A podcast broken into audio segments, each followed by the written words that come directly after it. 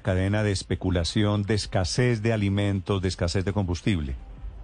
No, porque evidentemente no quedó, quedó totalmente bloqueado Nariño. No, no, digo, claro, claro que está bloqueado y no están llegando. Pero ¿por qué la especulación? ¿Hay acaparamiento de todos estos productos también? No, a ver, alimentos no hay problema. Entre otras cosas, Néstor, porque es que Nariño produce alimentos y el sur del Cauca produce alimentos. De alguna manera los que se han afectado allá son los productores porque tienen que vender más barato. Digamos, allá en cuanto a alimentos, o sea, lo que se produce allá, la leche, eh, los granos, eh, la carne, etcétera, la tienen.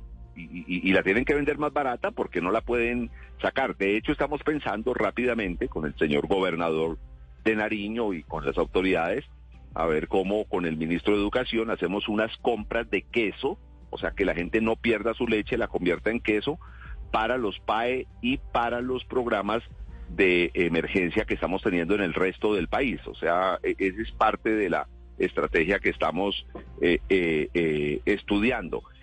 si hay un problema de ingreso de, de, de gas, también estamos pensando la vía marítima. Hay un problema de ingresos de algunos insumos fertilizantes, pues también estamos pensando en la vía marítima. Eh, el, gran problema en esto, y para decirlo, para decirlo con claridad, es que Colombia hace muchos años dejó de hacer inversiones en vías terciarias. Entonces, estas vías que podían ser alternas, pues no son vías, son trochas, que es las que estamos tratando de adecuar para, para, para estos días de la emergencia mientras tenemos recuperada la, la Panamericana y Colombia tiene que volver a hacer inversión en vías terciarias que en casos de emergencia como el que estamos viendo son las que nos salvan.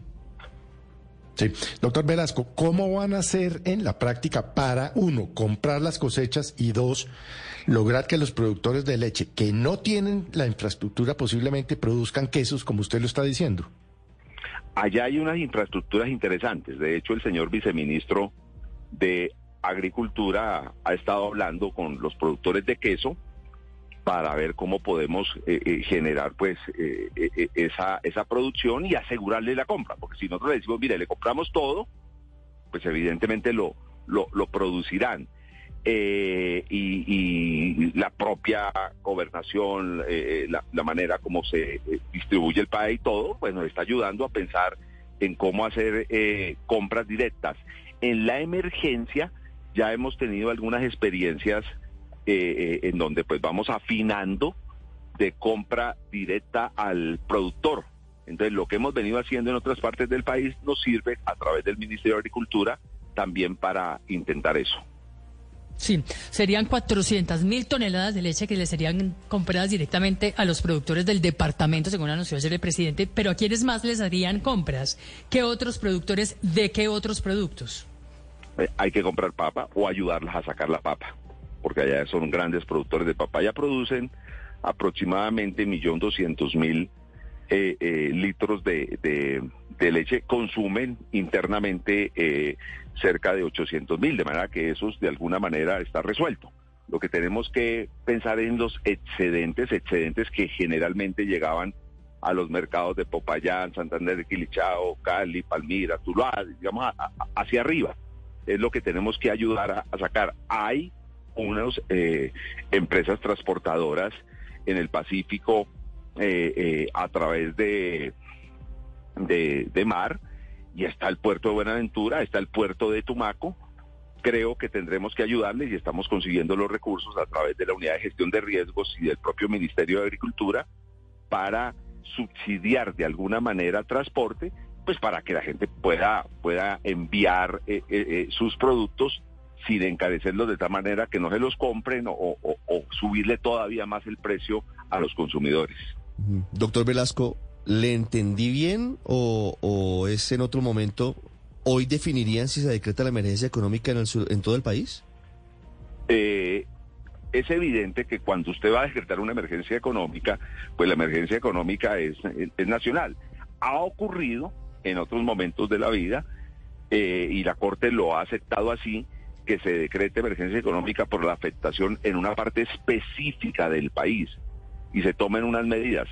Eh, en honor a la verdad, nosotros estamos tratando de resolver rápidamente la situación, entendemos las demandas de los sectores gremiales, de la clase política, de la dirigencia de los sectores sociales de Nariño, pero pues vamos a tratar de resolver el problema con los instrumentos eh, que tenemos. De todas maneras, esa decisión es una decisión del Consejo de Ministros al que asistiremos a las 5 de la tarde. Sí, se lo pregunto porque el presidente Petro ayer dio un plazo de una semana para saber si las medidas que anunció daban o no resultados.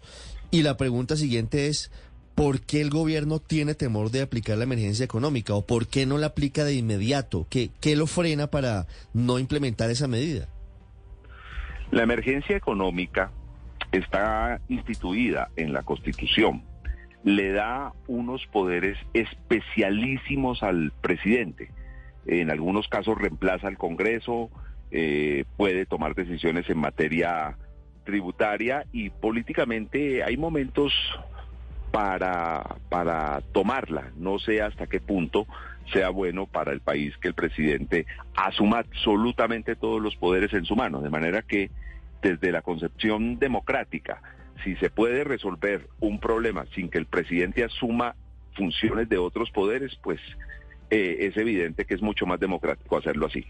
Sí, doctor Velasco, ¿cómo va la compra, la identificación de los predios de la tierra para hacer eh, la reubicación de estas personas afectadas por el derrumbe en Rosas? Ya hay cerca de siete tierras ofertadas. Se está en el proceso de avalúo que tiene que ser muy rápido, muy rápido y definido el avalúo hay recursos para ayudarle a, esta gente. Pero ¿en qué punto quedan, eh, doctor Velasco? Porque leía geólogos diciendo que muy cerca al derrumbe era imposible por la inestabilidad del terreno. ¿En qué punto, en qué parte geográficamente están ubicados esos siete predios? Lejos de donde los geólogos digan que puede haber inestabilidad. Mm. Doctor Velasco, los terrenos que habían ofrecido o prometido comprar en Cauca, lo dijo el presidente hace 15 días después del derrumbe Rosas, ¿esos ya los compraron? Son terrenos que se están evaluando. ¿En dónde? En el Valle del Patía, que hay unas ofertas. En el municipio de El Tambo, que hay unas ofertas. En el municipio de Timbío, que hay unas ofertas. Para que nosotros podamos entrar a comprar, es evidente que primero se identifican, las tenemos identificadas. De hecho, ayer en el Consejo de Ministros, el doctor Pava, director de la unidad de gestión de riesgos nos dijo, mire, los predios son estos, la matrícula inmobiliaria es esta, en este momento ya están los evaluadores sobre el terreno haciendo mediciones y haciendo el avalúo. No podemos nosotros adelantarnos a definir sin los avalúos y sin los conceptos de los geólogos que, como bien ustedes lo preguntan, pues son fundamentales. No podemos sacar a la gente de una zona con problemas a otra zona de riesgo. Pero, ¿y en Nariño harían el mismo procedimiento que con los campesinos y la tierra en Cauca? En Nariño no hay dificultades de personas que hayan perdido sus tierras por derrumbos. Es evidente que... Claro, pero el presidente Petro Bay dice que a la gente que tiene media hectárea les quiere dar cinco hectáreas, ¿no? Creo que fue la cifra que él dio. Pues es una cifra lógica, es increíble la pobreza en la zona del derrumbo. Personas que estaban viviendo de la agricultura y no tienen ni siquiera mil metros y siembran un cafecito ahí. Eso no es pobreza, eso es miseria. Claro, nosotros lo que estamos intentando en un plan que se llama Reforma Agraria Integral es mejorarle las condiciones de vida a los campesinos, no solo a los damnificados, sino a los que vienen. doctor Velasco.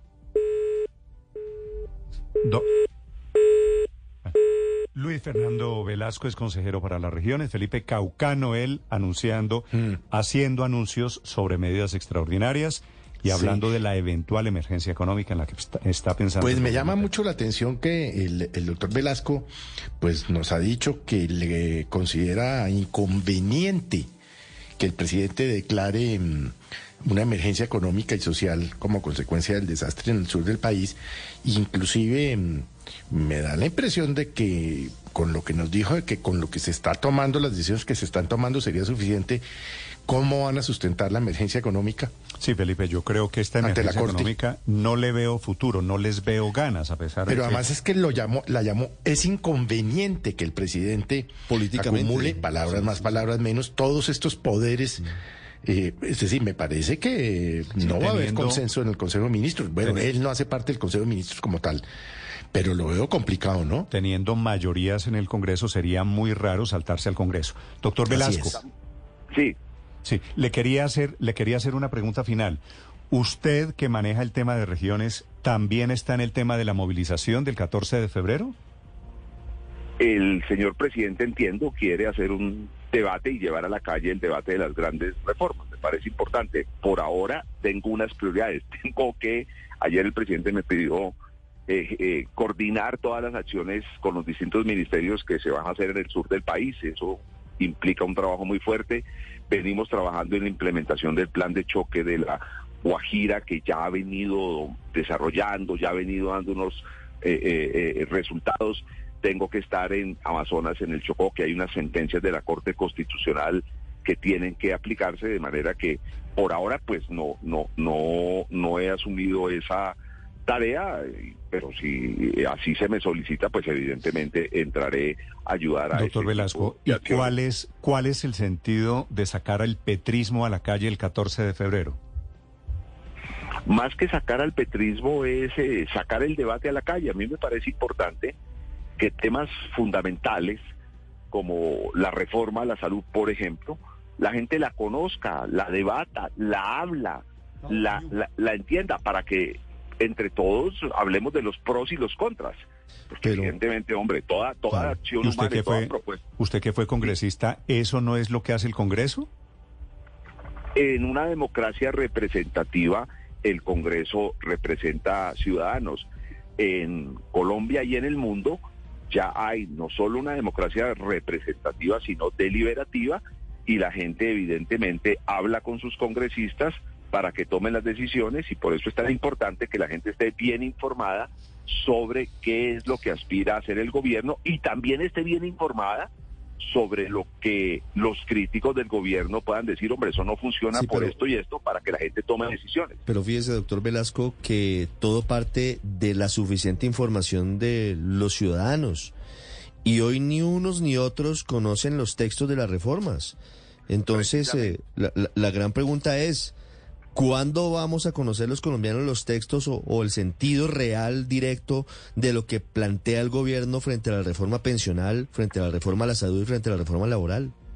Cuando terminemos el debate interno que evidentemente estamos dando en el gobierno. Hoy, por ejemplo, tenemos a las 7 de la mañana, voy unos minutos retrasado, yo creo que en cinco minutos ya estaré en Palacio, una reunión donde la ministra de Salud le presentará a algunos funcionarios del gobierno nacional lo que ella ha venido trabajando y su propuesta, porque eso evidentemente llega al Consejo de Ministros y se va a hacer el gran debate. Todavía no ha llegado al Consejo de Ministros.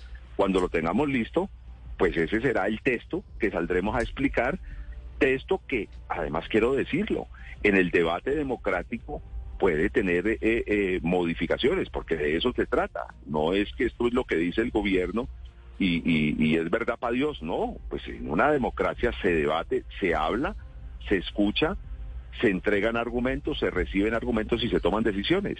Sí, pero fíjese, doctor Velasco, por ejemplo, en el caso de la reforma a la salud, la ministra Corcho dice que no hay reforma más socializada que esta en la historia de Colombia y ninguna asociación de pacientes, ni las clínicas, ni los hospitales, ni las EPS conocen el texto de la reforma. Entonces, la pregunta es, ¿en qué momento, esto es un asunto de tiempos, ¿en qué momento vamos a conocer los textos para saber si la gente sale o no sale a la calle?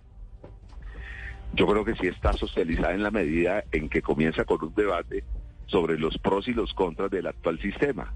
Hay gente que los defiende y eso es totalmente respetable. Otros tienen o tenemos eh, críticas del sistema y por eso creemos que hay que hacer una reforma. Y entonces se ha venido debatiendo sobre se ha venido ambientando se ha venido ambientando pero no sabemos qué quiere el gobierno. Es decir bueno eh, eh, en, datos concretos no sabemos qué quiere el gobierno sobre la, reforma de la salud. Sabemos por lo que han dicho que quiere acabar las EPS pero no sabemos con qué las quiere reemplazar.